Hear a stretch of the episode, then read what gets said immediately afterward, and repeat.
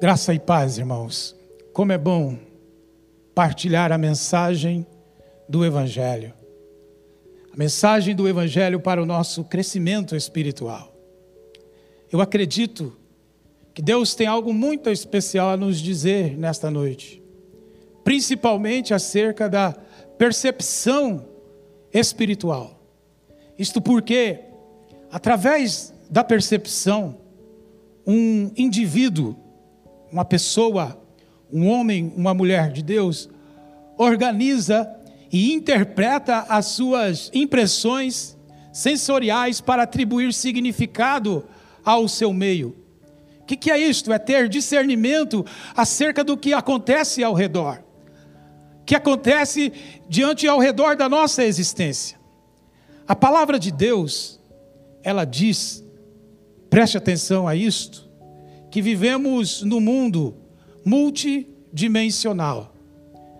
O que é esse mundo dimensional? O mundo visível e o mundo invisível. O visível está relacionado à materialidade. São fatos, acontecimentos que nós temos que lidar. São as, as obrigações, as coisas corriqueiras do dia a dia. Faz parte. Vivemos dentro de um planeta, vivemos no meio de uma galáxia, no meio de um cosmo, no meio do universo. E existem leis naturais dentro deste universo. É aquilo que é visível, são coisas corriqueiras que faz parte da vida. A Bíblia, ela fala sobre isso. A palavra de Deus também diz que estamos circundados de um mundo invisível, de existência espiritual, de um mundo espiritual. Lá em Gênesis capítulo 1, versículo 1, a Bíblia diz: No princípio criou Deus céus e terra. Céus significando a todos os seres visíveis e invisíveis a quais Deus criou, a qual Deus fez. A existência espiritual. Ou seja, estamos rodeados daquilo que se vê e também daquilo que não se vê, da dimensão espiritual. Por isso é preciso ter percepção. É preciso ter discernimento no andar da vida. É preciso ter a consciência acerca de algumas verdades. É preciso ativar a percepção. Eu digo isto porque na Bíblia tem um fato bem claro acerca disto, dessa consciência, dessa percepção, tanto conectado com o que ocorre no mundo visível, como também o que ocorre no mundo invisível. Por exemplo, nós podemos ver em Lucas capítulo 24, 13 a 20, não está aí no telão, você pode anotar e ler depois, mas alguns de vocês conhecem esse fato, que são os discípulos de Jesus a caminho de Emaús. Alguns de vocês conhecem esse fato. Eles estão no domingo, o domingo da ressurreição, comentando acerca de um fato que havia acontecido na sexta-feira. E o próprio Jesus começa a caminhar ao lado deles, e eles falam do, de Jesus eles começam a falar de Jesus para Jesus. Mas eles não reconhecem que é Jesus que ali está. Eles têm aquela caminhada toda, mas eles não conseguem ter a percepção do que de fato havia ocorrido, de que Jesus havia ressuscitado. Eles até questionam Jesus: olha, escuta, você não está sabendo dos fatos que aconteceram por esses dias aqui? Que crucificaram tal. Sendo que aqueles homens caminharam com Jesus como discípulos durante três anos caminhando, sendo ensinado, sendo propagado, inclusive acerca da própria ressurreição, mas eles não conseguiram ter essa percepção, não conseguiram ter esse discernimento, não conseguiram compreender isto. Mesmo que ele já havia recebido as próprias notícias das mulheres que dizia que Jesus havia ressuscitado. Então, esse está aqui um momento claro, que na caminhada da vida, nós precisamos ter essa percepção. Então, para isso, eu quero chamar você a prestar atenção num texto da palavra de Deus. É imprescindível que leiamos esse texto, que está em Zacarias capítulo 3, versos de 1 a 10. Eu quero que você acompanhe comigo. É um texto meio longo, por isso preste muita atenção. Deus me mostrou o sumo sacerdote Josué a qual estava diante do anjo do Senhor, e Satanás estava à mão direita dele para se lhe opor.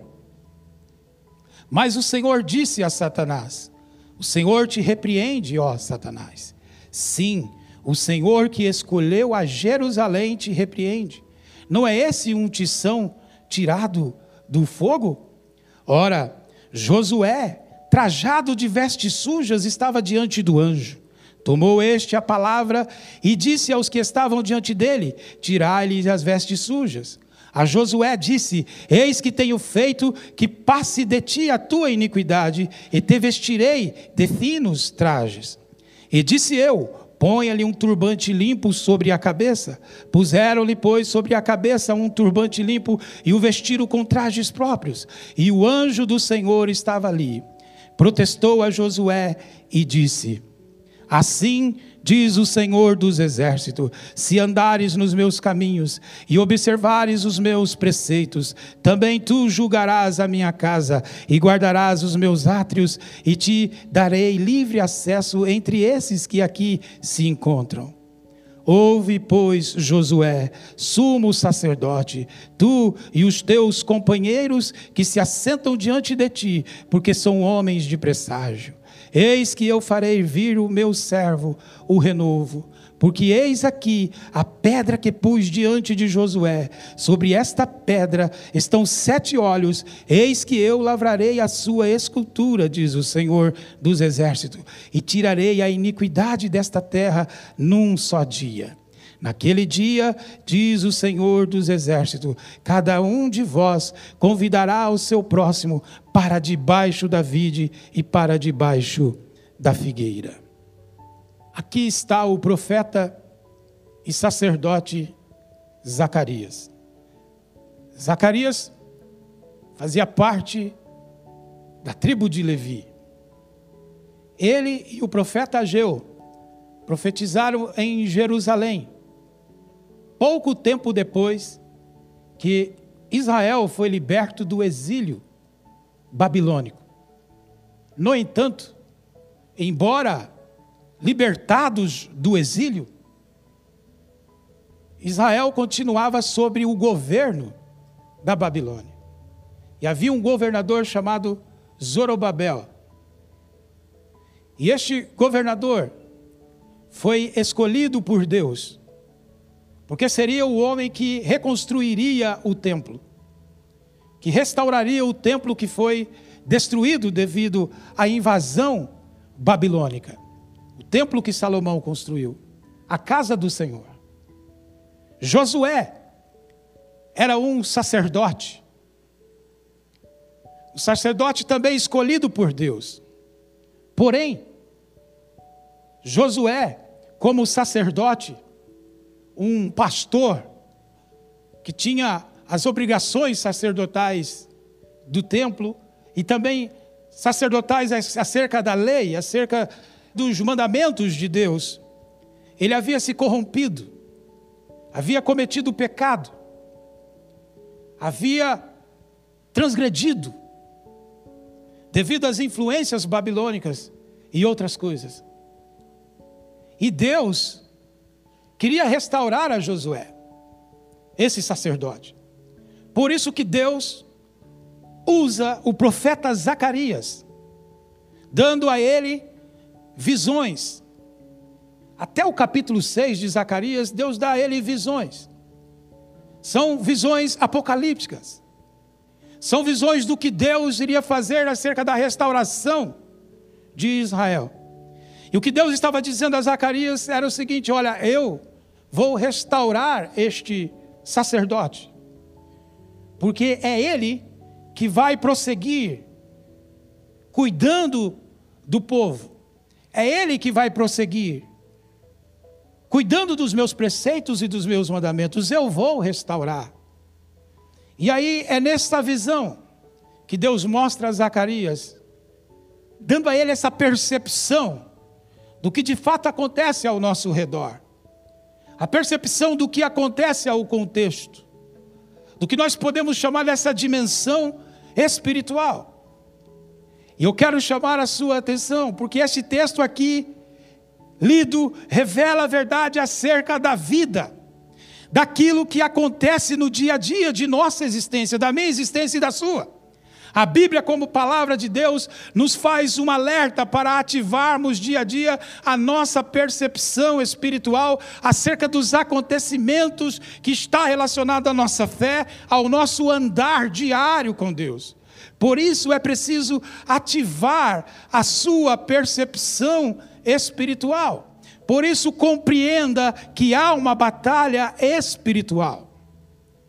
O evangelho de Jesus quando um homem ou uma mulher é alcançado pelo Evangelho de Jesus, os olhos se abrem. Há uma iluminação de Deus na nossa mente.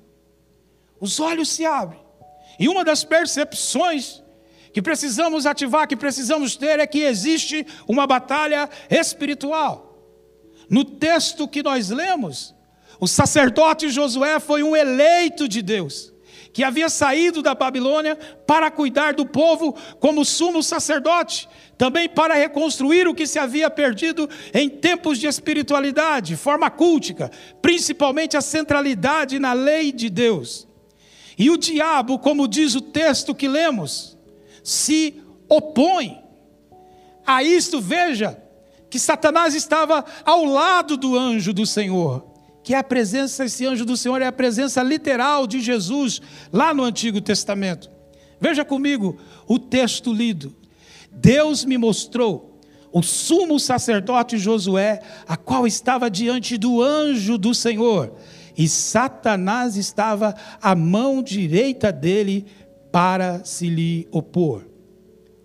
Veja que o anjo do Senhor, a presença de Jesus ali estava, mas estava também a presença de Satanás, que significa opositor, que significa acusador. E Satanás ali estava. Por isso, amigo e amiga, nós temos um inimigo mortal que é Satanás e seus demônios, que trama, que conspira para nos afastar do bom propósito que Deus tem para com a nossa vida.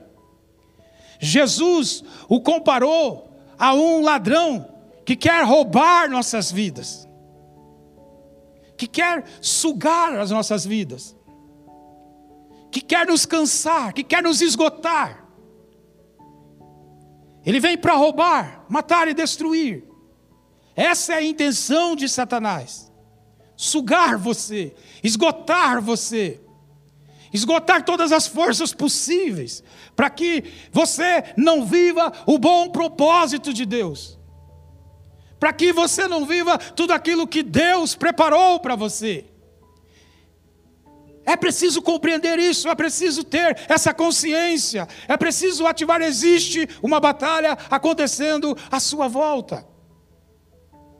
Jesus o comparou dessa forma, ele vem para tumultuar as circunstâncias. Ele vem para instalar incredulidade nos nossos corações. Por isso você precisa estar ciente disto.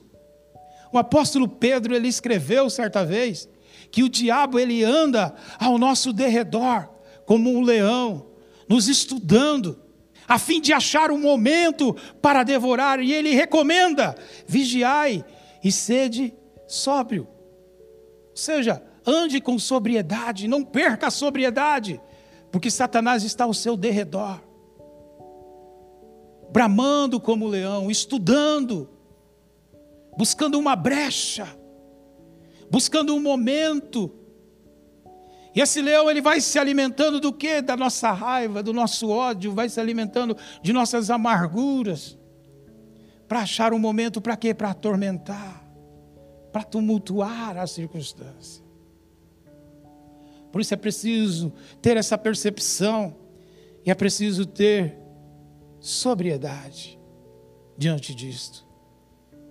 A Bíblia, ela é bem clara quando ela diz: porque a nossa luta não é contra sangue e a carne, e sim contra principados e potestades, contra o mundo tenebroso, contra as forças espirituais do mal nas regiões celestes.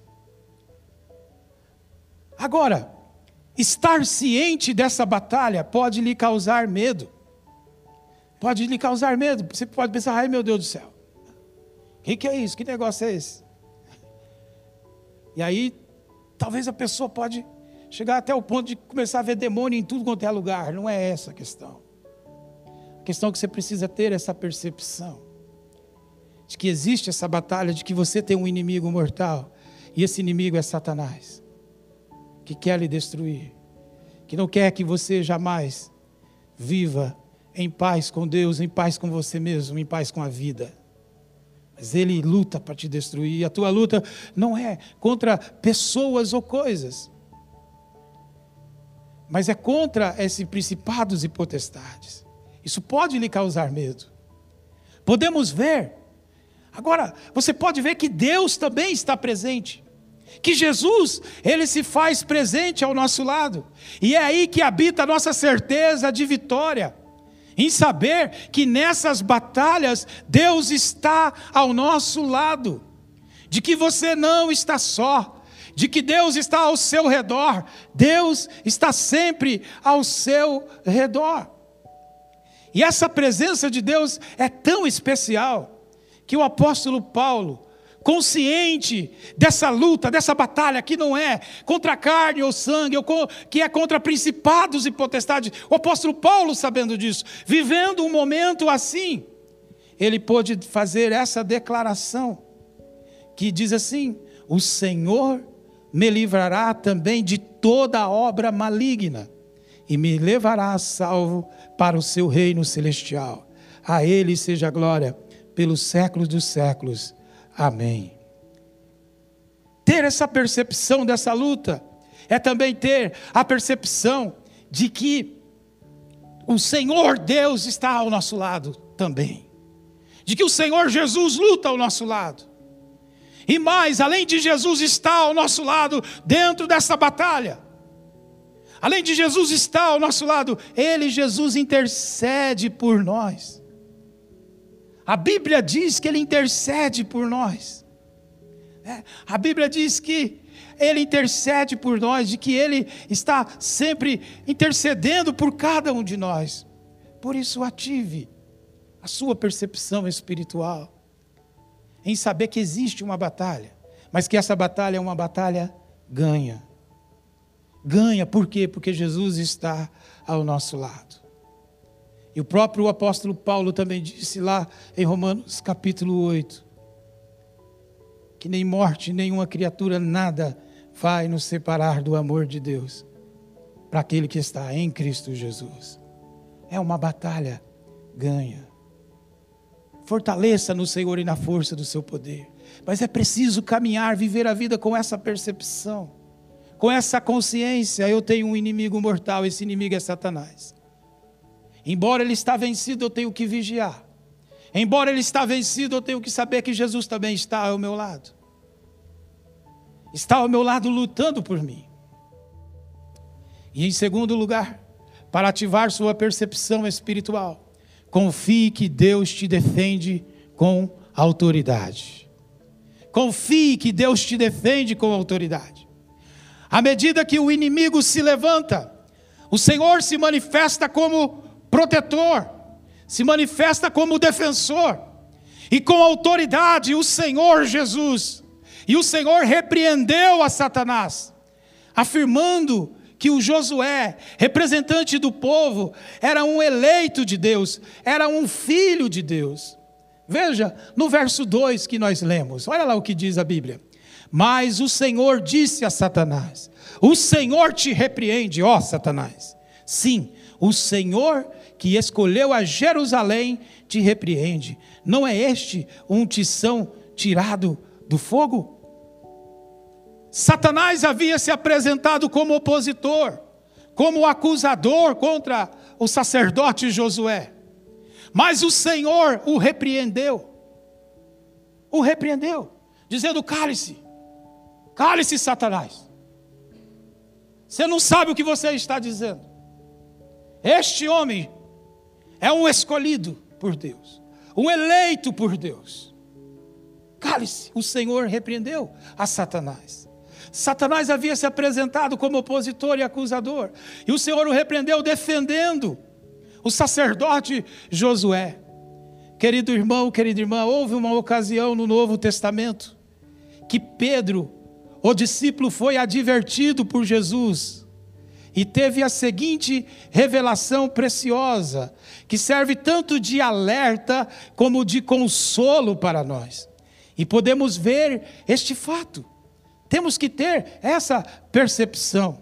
Em Lucas 22, 31 a 32 diz: Simão, Simão, Satanás pediu vocês para peneirá-los como trigo, mas eu orei por vocês para que a sua fé não desfaleça. Enquanto você se converter, fortaleça os seus irmãos. Veja, que Jesus chega para Pedro e fala: Simão, Simão, olha, o diabo veio pedir você. Veio pedir autorização para Deus para peneirar você, veja só. Veio pedir você, Pedro. Mas eu orei por você. Intercedeu por Pedro. Intercedeu por ele. Para que a sua fé não desfaleça. Talvez Jesus esteja falando das lutas que Pedro enfrentaria, dos desafios que ele enfrentaria e que Satanás iria, de certa forma, atribulá-lo, perturbá-lo. Não se sabe se é acerca disto. Mas o fato é que Jesus diz: Mas eu orei, orei por você. Isto serve de alerta, pois Satanás a todo tempo quer nos oprimir. Veja, o exemplo de Jó, por exemplo. Capítulo 1 de Jó, no capítulo 2 de Jó, você vai poder observar bem isto. Como é que Satanás faz? Para oprimir, quer nos sugar, quer nos destruir, como eu já falei aqui quer nos manter presos ao passado, quer nos manter presos à culpa, quer nos manter numa situação dizendo que a nossa vida não tem mais jeito, de que nós não temos mais solução, de que os erros que cometemos no passado, de que as escolhas que fizemos no passado não tem mais solução, ou que não tem mais jeito, não tem mais como. Ele quer nos oprimir com essa, com essa questão da culpa. E no meio de tudo isso, podemos ver que Jesus, ele intercede por nós, ele repreende o diabo, ele nos defende e mais, ele nos justifica, como a Bíblia diz sobre Jesus em Hebreus, no capítulo 7, verso 25, diz: Portanto, ele, Jesus, é capaz de salvar definitivamente aqueles que por meio dele, que por meio de Jesus, aproximam-se de Deus, pois vive sempre, vive sempre para interceder por eles. Jesus, talvez você possa perguntar, pastor, o que, que Jesus está fazendo neste exato momento? Ele está intercedendo por você. Não é que ele está falando ao Pai, ó oh, Senhor, eu oro por fulano. Não, ele está intercedendo, ele está te defendendo. Jesus, ele está intercedendo por você. Esse momento mesmo que você está ouvindo essa palavra é uma forma de Jesus interceder por você. As oportunidades que Deus vai lhe dando cada dia, na sua devocional, sozinho, a sós com Deus. Nos seus momentos de oração, nos seus momentos de culto, nos seus momentos de adoração. É o momento que Jesus está intercedendo por você, porque você está sendo fortalecido na sua fé. E é disso que todo o livro de Hebreus diz a respeito disto principalmente o capítulo 7, Jesus é o supremo sumo sacerdote, um novo e vivo caminho, porque tudo se relativiza nele, na pessoa dele. Ele intercede por nós. Ele intercede por nós. Essa percepção, viver com essa consciência no dia a dia é preciso, é necessário para um homem, para uma mulher de Deus. O real interesse do diabo por nossas vidas é real, mas como declarou Paulo, se Deus é por nós, quem será contra nós? A batalha existe, mas em Cristo ela já é ganha, por quê? Porque o diabo já está repreendido. Principalmente, preste atenção, pelo que ele, Jesus, fez na cruz como está escrito em Colossenses capítulo 2, versículo 13 a 15, preste atenção. E a vós outros que estáveis mortos pelas vossas transgressões e pela incircuncisão da vossa carne, vos deu vida juntamente com ele, perdoando todos os nossos delitos tendo cancelado o escrito de dívida que era contra nós e que constava de ordenança, a qual nos era prejudicial, removeu inteiramente, encravando na cruz. E despojando principados e potestades, publicamente os expôs ao desprezo, triunfando deles na cruz. O diabo não tem poder contra a sua vida quando a sua vida está marcada, está encharcada, envolvida, justificada pelo sangue de Jesus. Não tem poder de lhe tocar, o maligno não lhe toca, ele pode até acusar, mas o sangue de Jesus nos justifica, o sangue de Jesus nos purifica.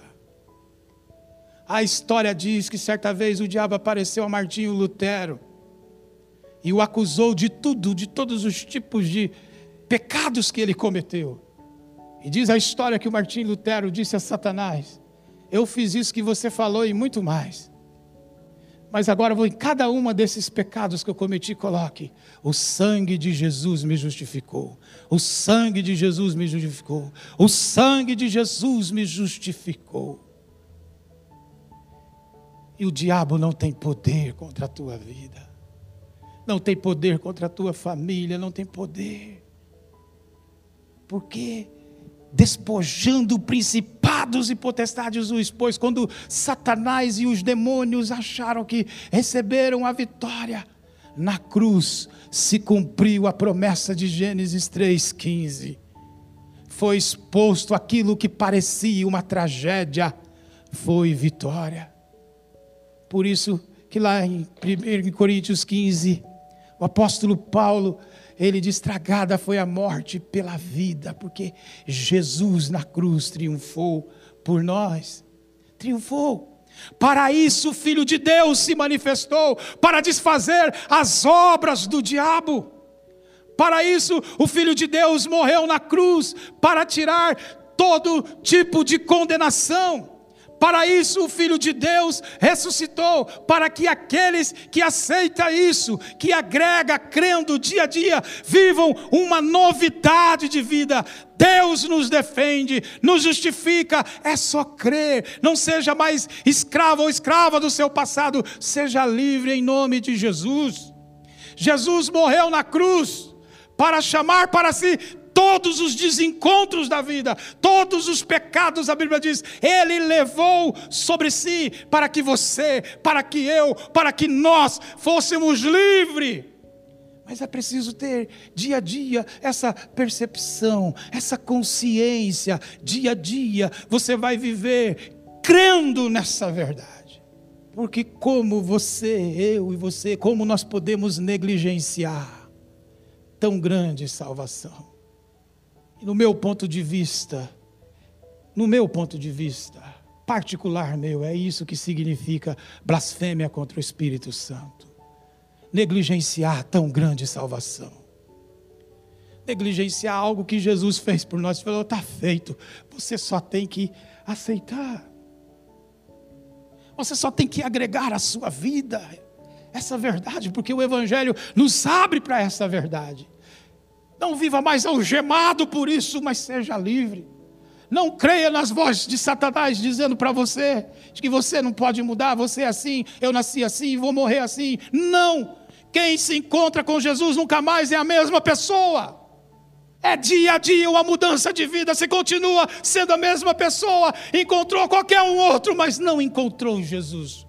Porque qualquer pessoa que encontrou Jesus não teve jeito de escapar com ele, ou se envolveu com ele para o bem, ou se envolveu com ele para o mal, mas teve um envolvimento com ele. Não tem como fugir disto. Não tem como negligenciar tão grande salvação, tão grande feito que Deus fez por nós. E é por isso que, em terceiro lugar, para ativar sua percepção espiritual que é necessária, não perder isso, aproxime-se do trono da graça. Jesus fez tudo por nós, preste atenção. Como vimos, o sumo sacerdote Josué é acusado por Satanás como um criminoso, é acusado por ele. Mas imediatamente Josué é justificado pelo Senhor por meio da purificação simbólica de suas vestes. Veja comigo o verso 3. Ora, Josué, trajado de vestes sujas, estava diante do anjo. Tomou este a palavra e disse aos que estavam diante dele: Tirai-lhe as vestes sujas. A Josué disse: Eis que tenho feito que passe de ti a tua iniquidade, e se te vestires de finos trajes. E disse eu: Ponha-lhe um turbante limpo sobre a cabeça. Puseram-lhe, pois, sobre a cabeça um turbante limpo e o vestiram com trajes próprios. E o anjo do Senhor estava ali. A presença do Senhor estava ali. Querido irmão, Deus, usar um termo figurativo humano, uma experiência humana, Deus odiava a impureza de Josué não admitia o pecado que ele havia cometido, suas iniquidades. Mas Deus não o rejeitou. Por isso, Josué, ele é restaurado. A coroa, o turbante limpo representava que Deus estava dando a Josué uma nova chance de recomeçar, trocando as vestes sujas trocando todo tipo de sujeira que havia nas vestes dele, representando aqui a vida dele, representando as escolhas que ele havia feito, as imoralidades que havia se envolvido. E Deus tira aquelas vestes dele e dá a ele um turbante novo. Amigo e amiga, nesse dia você precisa entender que Deus não tolera pecado, Ele não tolera impureza, não tem como querer ser abençoado por Ele, mantendo uma vida de mentiras, mantendo uma vida de traições, mantendo uma vida de, de imoralidade, de promiscuidades e coisas que Ele, Deus, não aprova. Por isso, é preciso decidir, descartar essas coisas é preciso decidir lançar fora isso. É preciso decidir disciplinar a mente para não se macular com isto. Para não viver nesse ciclo de hábitos que Deus reprova, que Deus não aprova. Por isso é preciso decidir descartar essas coisas e se apropriar do perdão de Deus, se apropriar do cuidado de Deus. Olha, Josué deve ter pensado que tudo estava perdido, que não havia mais solução para ele, mas Deus demonstrou que o amava, demonstrou a ele que era tempo de recomeçar. Da mesma forma, eu digo a você: hoje é o dia, hoje é o dia que Deus fez para trocar as tuas vestes impuras Hoje é o dia que Deus chamou você aqui, à casa dele, para lhe dizer isto. É hora de recomeçar uma nova caminhada. É hora de recomeçar uma nova etapa. A porta que Jesus está abrindo é a porta da graça, é um trono da graça, a qual qualquer um pode se achegar nele e receber socorro em tempo oportuno a hora de recomeçar. Por isso, venha aos braços de Deus, decida mudar de vida. E teu coração terá paz, e o acusador não terá mais força contra você. Deus não tolera pecado, mas dá todas as oportunidades para que o pecador se arrependa e seja transformado. O sangue de Jesus tem poder para fazer isso. Há um caminho a seguir coisas para consertar, um processo a seguir. A restauração de Deus na sua vida está condicionada a uma decisão.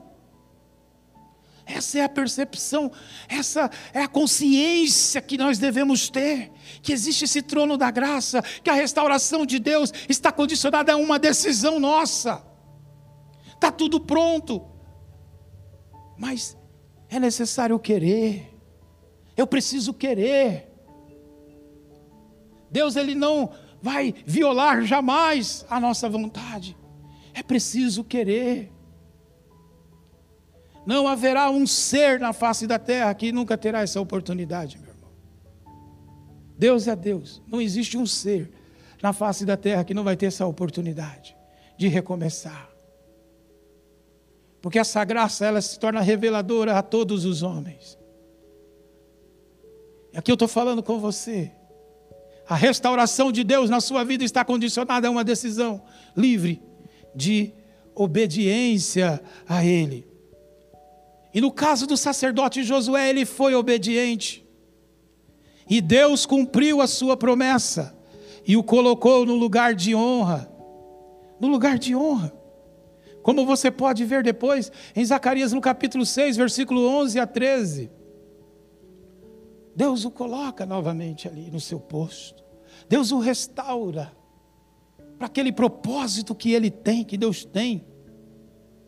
Nós precisamos ter essa percepção espiritual, em saber que existe uma batalha, mas Deus está ao nosso lado, de que Jesus ele intercede por nós, que existe esse trono da graça, esse trono do perdão de Deus, do recomeço, de recomeçar, de se apropriar do perdão de Deus. E por fim, uma última percepção que devemos ter, uma consciência que é dependa da provisão divina. Existe uma provisão divina. A promessa de Deus a Josué é de um futuro de paz e prosperidade na manifestação do seu reino. Reino que se manifesta em todo o coração que se converteu a Cristo. É por isso que no verso 10 ele diz: Naquele dia, diz o Senhor dos exércitos, cada um de vós convidará ao seu próximo para debaixo da vide e para debaixo da figueira. Aqui se fala de um futuro maravilhoso. Aqui se fala de uma promessa, de uma provisão maravilhosa o coração restaurado por Deus, o coração transformado por Deus, ele sabe, ele tem a esperança de que sempre haverá provisão de Deus em tudo, de que sempre haverá paz e haverá um futuro, como disse o profeta Jeremias. Paz e futuro é o pensamento que tenho acerca de vós. Ele diz que sentará o irmão a irmã sentará o povo debaixo de uma figueira, falando-se de alimento, falando-se de sombra, falando-se de descanso, falando de paz, como João menciona em Apocalipse 21. Como a Bíblia muitas vezes menciona acerca do céu, acerca do futuro promissor que a igreja de Jesus tem, que o povo de Deus tem dessa promessa de descanso, de uma comunhão eterna, de uma adoração eterna. Fala-se disso. Ter essa percepção, essa consciência, fortalece o nosso coração, nos enche de esperança. E o crente, a mulher, o homem de Deus, a mulher de Deus, restaurada, transformada por Deus, tem dentro de si essa consciência. Existe em Deus o descanso, existe em Deus a paz. Existe a paz de Deus. O coração restaurado por Deus pode desfrutar de paz, de prosperidade, segundo Deus. E lá depois você pode ver em Zacarias capítulo 8, verso 11 a 12, fala exatamente disto. Fala exatamente dessa coisa especial, desse fato especial, desse acontecimento especial, dessa promessa especial, de ver num futuro maravilhoso onde o povo de Deus vai poder desfrutar, vai poder descansar. Essa consciência, precisamos caminhar com esta consciência de fé, com essa consciência de fé. E tudo tem um começo. E o começo pode parecer pequeno, mas o final dele é glorioso, é grandioso. Alguns irmãos e irmãs podem dizer, mas pastor, não é fácil. Depois que eu me converti a Jesus, as coisas até piorou. Os parentes virou a cara. Os amigos se dispersaram. Alguns até não mais falam com a gente, alguns se tornaram inimigos, sou perseguido aqui e ali. Talvez alguns até dizem, olha, os mandamentos que Jesus diz, olha, é mais pesado que até a lei de Moisés, que é amar ao próximo como a ti mesmo, como é difícil amar o inimigo, mas pastor, é complicado. Pode pensar aí no seu coração que é isso, que o início dessa caminhada de fé, vem essas lutas, vem essas tribulações, mas como eu disse, existe uma batalha, existe a presença de Jesus com a gente, existe Deus que nos defende, e existe essa esperança, além desse trono da graça, existe essa esperança nossa de um descanso no céu. E a verdade é que o Evangelho, a palavra de Deus diz que nós nunca vamos ficar isentos de lutas ou de inimigos, ao contrário. Jesus diz que felizes são os que passam por isso. É contraditório com a lógica que nós vemos hoje em dia. Mas ele diz: felizes são os que passam por isso. Pode parecer um início tribuloso, mas o final daqueles que persevera firme na caminhada com Deus, que caminha com essas percepções espirituais, que tem essa percepção espiritual, o final dele é como diz o sábio em Provérbios, que diz assim: que a vereda do justo, o caminho do justo, é como a luz da alvorada, que brilha cada vez mais até a plena claridade do dia. É a caminhada com Deus dia a dia, um dia por vez mesmo que esteja vivendo circunstâncias difíceis, recebe de Deus força, recebe de Deus provisão, recebe de Deus ânimo, recebe de Deus amparo e uma plena convicção das atitudes de Deus a seu favor.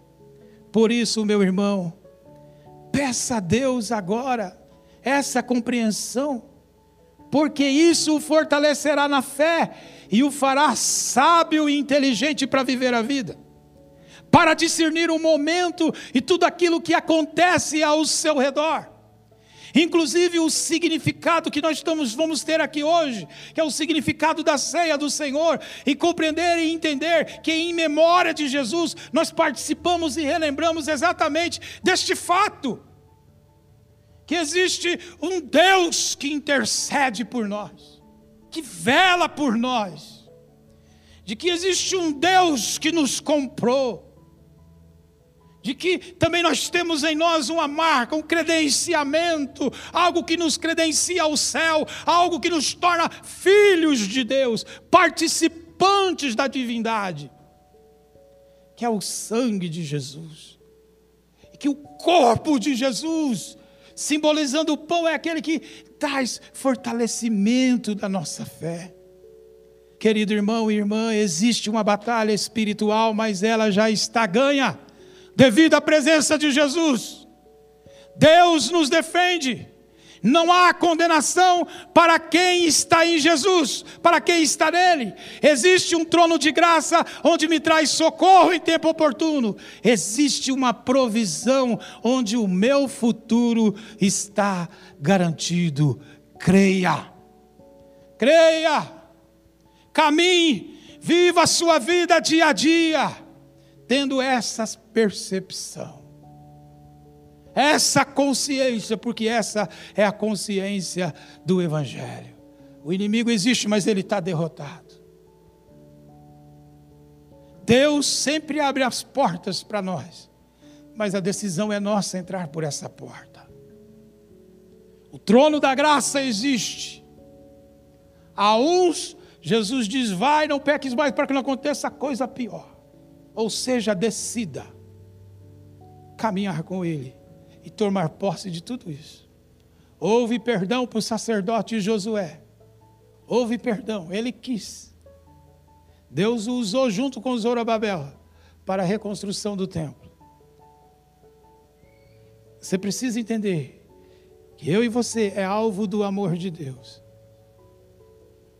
Que embora a vida tenha feito escolhas, mas Deus está te chamando para recomeçar.